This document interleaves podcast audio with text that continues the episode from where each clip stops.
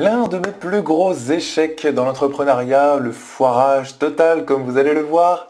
Donc euh, c'est quelque chose que l'on peut expérimenter quand on est entrepreneur, quand on crée des choses, quand on produit des choses. C'est tout à fait normal qu'il y ait des déchets. Donc si vous lancez dans l'entrepreneuriat, que ce soit sur le web ou hors ligne, sachez que vous aurez des échecs la plupart du temps. C'est très très rare. Je ne connais même pas d'entrepreneurs qui n'ont jamais subi d'échecs. Et bien souvent, la plupart d'entre eux ne vous en parleront pas, sauf si vous leur demandez. Moi j'ai choisi dans cette nouvelle série de changer un petit peu le format de mes vidéos actuellement sur cette chaîne. Euh, cette chaîne tournée sur le web marketing, sur comment entreprendre sur Internet. Le nouveau format va consister, eh dans un premier temps, à vous parler de mes, euh, de mes échecs passés, même si j'aime pas ce mot, vous allez voir, euh, je vais vous parler d'un autre mot par lequel vous pouvez remplacer le mot échec. Et, euh, et puis aussi, j'aimerais partager les différents défis que je me lance actuellement parce que j'ai une première web entreprise qui s'appelle Star en qui continue de tourner depuis 2011 maintenant, donc ça fait, ça fait plus de 6 ans.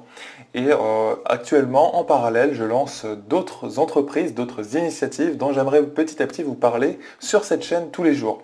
Donc l'idée, c'est de partager avec vous les différentes expériences que l'on a quand on, quand on entreprend sur Internet, quels, quels échecs on subit, entre guillemets, même si j'aime pas ce mot, vous allez voir, que, comment on peut réussir sur le net aujourd'hui. Moi, vous savez, euh, j'enseigne davantage tout ce qui est, euh, création de contenu, tout ce qui est euh, publicité, comment créer vos, produits ensuite et comment réussir à vendre vos produits.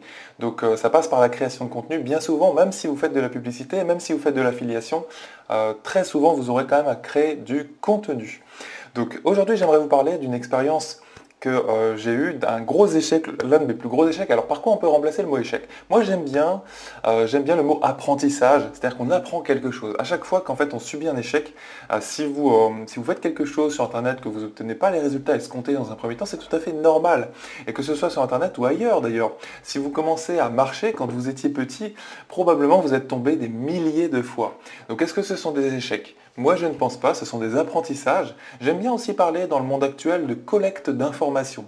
C'est-à-dire qu'un échec, finalement, c'est une collecte d'informations. Vous collectez, vous récoltez des informations qui vont vous permettre de vous améliorer, de changer des choses, de de régler vos conneries, si vous faites des conneries, si vous, si vous avez fait des bêtises ou si vous avez fait des choses mal pendant quelques jours, quelques semaines, quelques mois, eh bien il s'agit, grâce aux statistiques notamment, au feedback, aux commentaires, de réussir à corriger tout ça et à aller de l'avant et à s'améliorer.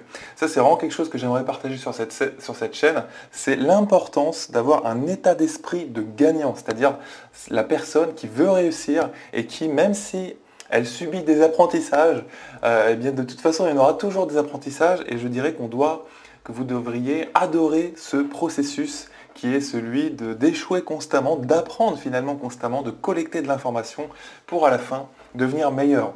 Moi j'aime bien cette citation, le succès, euh, eh c'est tomber 7 fois et se relever 8. Voilà, alors j'ai fait une application en 2000 c'était en juillet 2015, je me suis lancé dans la création d'une application avec un ami qui a bien voulu participer, qui s'est euh, joint à mes efforts. et euh, eh bien en fait, cette application s'appelle Boombat et je vais vous montrer tout de suite de quoi il s'agit. Donc cette application, on l'a démarrée en juillet 2015 et c'était du développement logiciel euh, avant tout. C'était un petit peu en mode start-up quelque part parce que vous avez beaucoup de start-up qui vont créer des logiciels et j'aimerais vous dire que euh, ce n'est pas quelque chose à prendre à la légère si, euh, si vous vous demandez si vous, euh, si vous aimeriez bien partir dans le développement d'un logiciel ou si vous, si vous pensez à ça comme produit à vendre sur Internet. Alors là, on s'est lancé là-dedans, ça nous a pris 10 mois de travail acharné. Euh, mon ami, en fait, euh, qui a, une famille, qui vit à Paris, qui a un job à plein temps, il travaillait avec moi le soir, donc finalement, on était 1,1 ou 1,2 personnes sur le projet. Donc moi, c'est le 1, j'étais à plein temps dessus, et euh, le 0,1 ou le 0,2, c'était mon ami qui a bien voulu se joindre au projet, et grâce auquel, d'ailleurs, on a réussi à faire une super application. Franchement, vous allez voir que c'est une super application à mon sens. Donc moi j'étais à plein temps parce que mon entreprise de soutien scolaire en mathématiques, qui s'appelle Star en maths, me permettait, me, permet toujours de dégager en fait énormément de temps pendant la semaine. J'ai quelques cours pendant le week-end en fait, et euh, j'ai tout le reste du temps pour moi, pour mes projets, pour euh, des passions et aussi pour un projet comme celui-ci. Donc ça je l'ai lancé en juillet 2015 et on a terminé le développement, en tout cas de sortir une première version, c'était en mars et on a sorti une update en mai je crois, ou en juin 2016. Donc, euh, je vous présente très rapidement la vidéo de BoomMat Step by Step Solver. Donc en français, c'est un, solver étape par étape, c'est-à-dire que ça, c'est plus qu'une calculatrice, ça résout étape par étape des équations.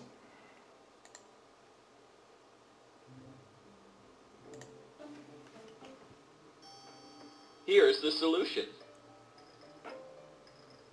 Apply the zero product principle. Pass the constants to the other side in order to have the unknown on the opposite side.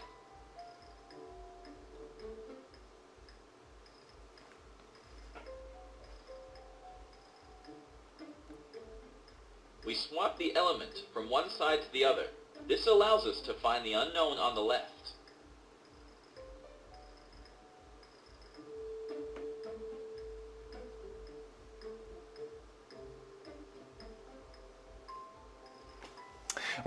Donc je ne sais pas si vous voyez le travail qu'il y a derrière cette application, ça a été un travail euh, immense de tous les jours, une bataille de tous les jours pour réussir à faire l'algorithme qui résout les équations et aussi l'interface graphique.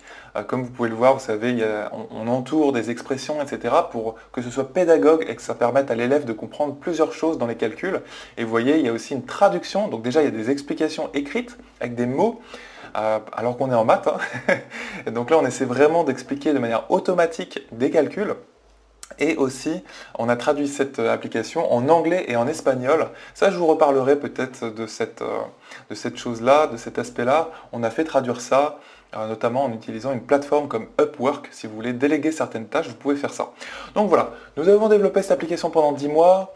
Euh, vous voyez, on a, pas mal de commentaires. On a eu 232 avis qui ont été laissés sur, sur le Play Store. On l'a aussi sorti sur iTunes, mais depuis, je ne l'ai pas gardé sur iTunes parce qu'en fait il s'agit de, euh, payer une, sorte de redevance annuelle pour la laisser sur iTunes, pour qu'elle soit disponible sur les iPhones, etc. Et j'ai choisi de ne pas le faire tout simplement parce que euh, à partir d'un moment je voyais bien qu'il n'y avait pas de résultat. Donc finalement on a travaillé 10 mois. Imaginez si vous mettiez un ingénieur, euh, ne serait-ce qu'un ingénieur, pendant 10 mois, sur une application, sur le développement d'une application. Ça coûterait, si euh, ce n'est pas votre métier, euh, si vous preniez un ingénieur français par exemple, ça coûterait, on va dire, euh, peut-être 20, 30, 40 000 euros, ça va dépendre de combien vous payez l'ingénieur. Donc c'est quand même pas mal. Donc c'est un investissement qui est quand même assez conséquent. On a une note, vous voyez, qui est pas mal. On a 4,5 sur 5 étoiles. Et c'est toujours intéressant de regarder un petit peu les commentaires, donc ils sont généralement bons. c'est toujours rigolo de voir qu'il y a des personnes qui vous laissent not too bad, c'est-à-dire pas mal. Alors que nous, on a, fourni un travail d'acharné sur l'application. Donc c'est vraiment pour vous dire que parfois c'est très ingrat. Euh, c'est très ingrat le travail de, créer une entreprise, de développer un projet. Euh, parfois, vous n'obtenez pas les résultats que vous désirez.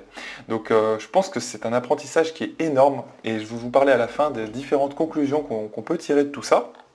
Donc voilà un petit peu, vous voyez on a eu entre 10 et 50 000 installs. Alors je vais vous montrer les statistiques. Ici par exemple, vous voyez qu'on a eu en tout, donc sur la lifetime, sur la durée de vie de l'application jusqu'à aujourd'hui, jusqu'à début septembre 2017, 25 000 installations.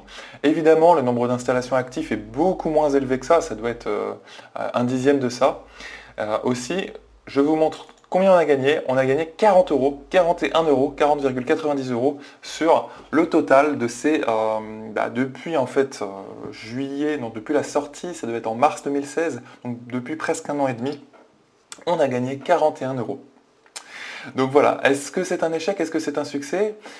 Moi, j'aimerais vous dire que c'est euh, un, un, échec et c'est aussi un succès parce que, comme je vous le disais, on a appris énormément de choses alors, que ce que j'aurais voulu vous montrer aussi, j'ai continué à alimenter une page Facebook pendant 5 mois depuis la sortie. Hein. Donc c'est une page Facebook sur laquelle on a accumulé 150 fans, 150 personnes qui aiment ça. Et euh, donc à quoi ça nous a servi? Ça nous a permis d'avoir un petit peu de feedback, mais vraiment très peu de temps en temps, avec quelques likes, quelques commentaires de temps en temps sous les différentes publications. Donc ça, euh, si c'était à refaire, je ne le ferais pas forcément comme ça et j'achèterais probablement euh, des fans. C'est-à-dire que vous pouvez acheter des fans sur vos pages, comme vous le savez peut-être, pour booster vos publications, etc. Là, vous voyez aussi, juste en passant, comme j'y suis, on a fait faire un logo. Euh, on a fait faire un logo, c'est pas nous qui l'avons fait. Euh, et, donc ça, je vous en parlerai peut-être dans une autre vidéo, mais on a utilisé le service 99 Design, que je vous conseille vivement, qui est, un très bon service pour faire vos logos, euh, peu importe votre projet d'ailleurs. Donc voilà, c'était pour vous dire un petit peu toute la stratégie. On a développé une application, on a développé un produit, on s'est focalisé sur le développement d'un produit qui sortait de ma tête un petit peu, parce que euh, l'idée c'était que j'étais dans le soutien scolaire en ligne, en mathématiques en particulier, et l'idée c'était de faire un produit assez innovant, bah, même pas mal innovant, qui était un, outil, comme ça, une calculatrice très avancée qui permet de résoudre et d'expliquer étape par étape les différents calculs en maths pour le lycéen. Et en fait, ce qu'on voit, c'est que euh, les conclusions qu'on peut tirer de tout ça, c'est que déjà, la première, alors est-ce que ça aurait pu réussir? Moi, je pense que oui. Je pense que ça aurait pu réussir ce qui m'a décidé d'arrêter de faire ça, c'est tout simplement que euh, après un an de travail ou dix mois de travail, on n'obtenait pas des résultats que, je désirais. C'est-à-dire qu'on euh, avait mis un achat euh, in-app, c'est-à-dire un achat dans l'application. Comme vous pouvez le voir, on avait mis un achat de 2,40€. donc c'est l'unique achat et, d'ailleurs l'application est gratuite d'utilisation, mais c'est au bout d'un certain nombre d'utilisations, on propose un paiement à l'utilisateur. Et donc voilà, c'est ce qui nous a permis de générer nos 41 euros, comme vous pouvez le voir ici. Euh, et, donc ça, c'est une stratégie que, je pense qui est pas mal. Le problème, c'est que vous voyez très très vite les limites, c'est qu'il faut un nombre d'utilisateurs incroyable. Il faut beaucoup beaucoup d'utilisateurs. Et vous voyez, euh, là vous avez, d'ailleurs vous êtes en concurrence directe avec d'autres applications qui font plus ou moins la même chose. Et, euh, et puis les applications généralement qui réussissent, elles ont des millions d'utilisateurs. Alors comment ça se fait? Eh bien, généralement, elles ont un budget marketing énorme, elles ont une équipe de développement qui euh, permet de faire une application qui est exceptionnelle, qui sont, qui sont souvent, très souvent, pas françaises. Euh, la plupart des équipes sont soit américaines, euh, basées dans la Silicon Valley, vous avez des équipes aussi russes de temps en temps. C'est très très rare, mais ça peut arriver que vous ayez une application qui soit faite par une seule personne et qui cartonne. Et souvent, elle est sortie tôt, elle est sortie très tôt, par exemple en 2010, 2011, 2012. Euh, et, puis elle est sortie en bon moment tout simplement. Donc il y a aussi ce facteur-là. Si vous voulez, il y a plein de facteurs en fait qui, font que ça aurait pu marcher ou qui font que ça n'a pas marché. Donc moi je pense que ça aurait pu marcher. Par exemple, on aurait pu se mettre, parce que là c'était en quelque sorte un projet start-up assez innovant, et donc euh, on aurait pu aller euh, se, mettre en, mode levée de fonds. D'ailleurs, il y avait une personne qui m'avait proposé mais ce n'était pas très clair, une avocate qui m'avait proposé de nous aider sur le projet donc, euh, donc, voilà, c'est quelque chose que j'ai pas euh, finalement euh, poursuivi parce que j'étais, j'avais vraiment le nez dans le guidon, le nez dans le développement logiciel parce que j'ai aussi cette compétence-là de pouvoir développer. Et, finalement, bah voilà, on a arrêté. Est-ce que ça aurait pu marcher? Je pense que oui, mais il aurait peut-être fallu encore dépenser un an de travail sans être payé ou sans être sans, bah, sans gagner d'argent finalement pour continuer à développer une application la plus exceptionnelle possible, essayer de la démarquer de tous ces concurrents-là, et peut-être que ça aurait pu marcher. Ouais, c'est possible. Sachant que c'est assez innovant, moi je pense que ça va dans le sens de l'avenir. Euh, il y a de plus en plus d'applications comme ça. Euh, enfin, je pense qu'il y a énormément de place pour des applications intelligentes qui s'adaptent à l'apprenant et qui permettent à chaque apprenant dans n'importe quelle matière eh bien, d'être pris en main automatiquement par le logiciel ou par l'application, vous appelez ça comme vous voulez, et, euh, qui permet de, s'adapter à chacun en fait, de faire de l'apprentissage personnalisé, super adapté. Donc euh, voilà, c'était l'idée de cette... Euh, je pense qu'on est vraiment dans cette tendance-là et ça va continuer. Je pense que ça aurait pu marcher, mais on a décidé de s'arrêter parce que bah voilà, manque de fonds, manque d'argent, on n'avait plus de ressources pour pouvoir continuer. Donc vous voyez à quel point l'argent permet en fait de, développer, c'est le fuel d'une entreprise, ça permet d'aller plus loin et de proposer de plus en plus de valeur. Euh, et, et, souvent en plus sur internet il y a plein de valeurs gratuites. Donc c'est vrai que si vous, par exemple, si vous dites ah moi je, ne suis pas forcément, euh, je suis timide pour proposer un produit, j'aime pas trop le fait de vendre, etc., le fait d'échanger un produit contre de l'argent. Ouais, mais très souvent vous dépensez énormément d'énergie dans du contenu gratuit. Vous donnez gratuitement, et c'est aussi vrai dans les applications, dans les logiciels, il y a très souvent une période d'essai gratuite, et c'était le cas dans cette application. Donc finalement vous aidez énormément de gens, vous voyez on a eu 25 000 installations quand même au total, et euh, gratuitement. Et il y a une très faible proportion de ces gens-là qui vous achète quelque chose. Donc voilà, j'ai voulu partager ça avec vous. Le deuxième enseignement qu'on peut tirer, c'est que le développement logiciel, euh, bah, c'est quand, même, euh, quand même pas à prendre à la légère. C'est-à-dire que ça, si on compte ça en, mois de travail d'un ingénieur, juste un seul, bah, on peut peut-être évaluer le travail de, enfin, le coût d'une telle application, le coût de développement d'un tel logiciel à peut-être 20 000, 30 000 ou 40 000 euros. Euh, donc c'est quand même assez conséquent. Si vous développez un logiciel, si vous avez ça comme idée de produit, comme idée de, projet, eh bien, vous pouvez faire développer un logiciel sur des plateformes comme Upwork par exemple et, euh, travailler avec un développeur russe ou polonais dont les tarifs sont souvent moins chers qu'un développeur américain ou français. Euh, et, donc ça va vous permettre de, développer à moindre coût. Cependant, ça coûte toujours quand même cher de faire développer une application. Et je dirais que le coût minimal, ça serait 1000 euros. Ce serait vraiment pour une toute petite application, un petit plugin, par exemple pour WordPress, ou vraiment une toute petite chose. Et vous pouvez aller jusqu'à euh, des centaines de milliers d'euros hein, de, développement d'un logiciel. Donc vous voyez que ce sont des gros projets. Et, euh, et c'est pas évident de, bah, de de rentrer dans son, dans son investissement, enfin d'avoir un retour sur investissement si vous voulez, d'avoir des rentrées d'argent. Euh, généralement elles ne sont pas tout de suite, donc il faut accepter que le développement, souvent ça prend énormément de temps, beaucoup plus de temps que prévu la plupart du temps. Donc, euh, donc voilà, c'est vraiment pas à prendre à la légère le développement logiciel si vous prévoyez d'en faire. Je dirais que c'est pas du tout un projet de débutant. Euh, je sais qu'il y a une approche aux États-Unis notamment par, par Dane Maxwell et Andy Drich, qui s'appelle The Foundation et qui est super intéressante sur ce qu'on appelle les SaaS, Software as a Service, et qui, euh, pour, pour un entrepreneur, permet de, démarrer sans même savoir développer. Donc euh, il va s'agir de déléguer à un moment donné. Par contre, je pense que ça marche un peu mieux aux États-Unis où le marché est davantage mûr. Donc ça, je vous en parlerai peut-être dans une autre vidéo de, ce, de cette stratégie que j'ai trouvée très intéressante, que j'ai étudiée en début d'année 2017.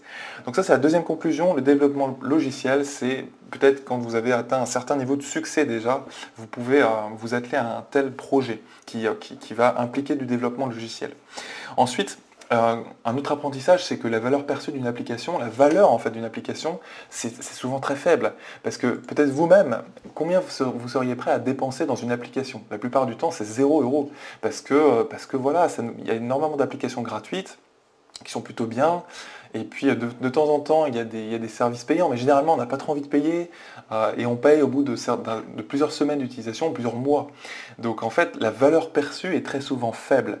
Et, euh, c'est pour ça que bah, ce n'est pas toujours judicieux d'essayer de vendre juste l'application. Ça peut valoir le, le, coup de vendre du service, de vendre des produits avec une valeur perçue plus élevée derrière, par exemple de la formation, etc. etc.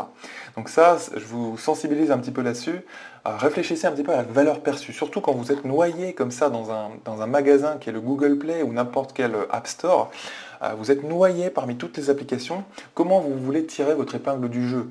Alors euh, très souvent, vous allez être obligé de pratiquer les mêmes tarifs que les, autres, applications ou avec quelques petites variations, mais vous n'allez pas pouvoir proposer une application à 100 euros. Ou alors il va falloir, réussir à le faire de, de manière très astucieuse. Et il y a évidemment des développeurs qui arrivent à le faire, dans les jeux notamment.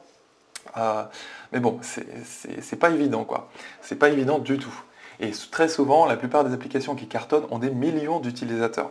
Donc en plus, nous, on avait cette problématique, ça c'était euh, la quatrième euh, conclusion, ou peut-être la cinquième dont j'aimerais vous parler, voilà la quatrième, c'est que l'utilisateur ici, eh bien, n'est pas l'acheteur. C'est-à-dire que l'utilisateur, c'est un élève. Donc ça veut dire que l'élève, il n'a pas la carte bleue.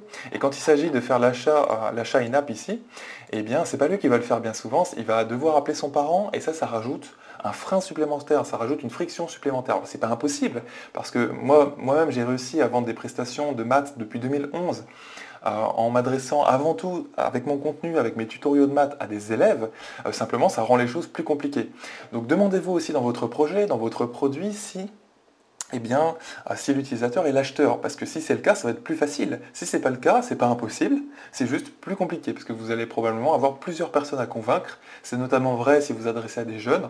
Et euh, c'est aussi vrai dans le, dans le B2B, par exemple, dans le business to business. Si vous adressez, par exemple, je sais pas, un, un gérant d'une entreprise, peut-être que vous n'allez pas forcément le contacter directement, vous allez peut-être tomber sur euh, déjà la secrétaire, ensuite vous allez convaincre la secrétaire pour pouvoir parler à quelqu'un d'autre, vous allez ensuite peut-être devoir convaincre la responsable des ressources humaines ou le responsable des ressources humaines, peu importe.